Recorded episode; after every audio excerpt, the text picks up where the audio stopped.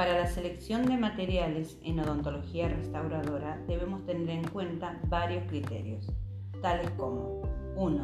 Tener aprobación del ACMAT, que es la Administración Nacional de Medicamentos, Alimentos y Tecnología Médica, para garantizar que los productos sean eficaces, seguros y de calidad para la salud de la población. 2. Debe contar con instrucciones de uso claras, detalladas y precisas para poder manipular correctamente el material. 3. Debe tener evidencia científica disponible en la web y o en cualquier tipo de bibliografía para verificar que estos materiales y su forma de uso han sido evaluados tanto en la clínica como en estudios de laboratorio.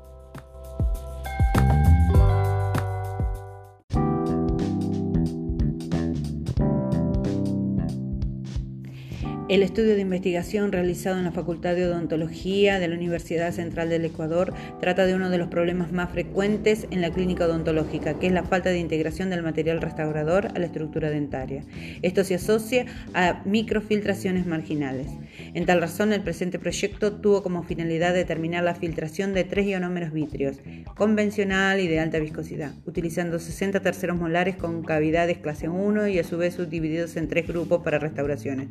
Grupo A, Ionofil Plus. Grupo B, Ketak Molar e Ismic. Y Grupo C, Fuji 9. Transcurrido 48 horas, los cementos fueron pulidos, sometidos a termociclado y sumergidos en azul de mitelino al 1% por 24 horas.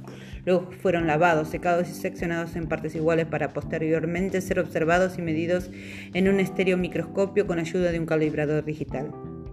Los resultados evidenciaron que los cementos de alta viscosidad obtuvieron menor microfiltración en relación al convencional.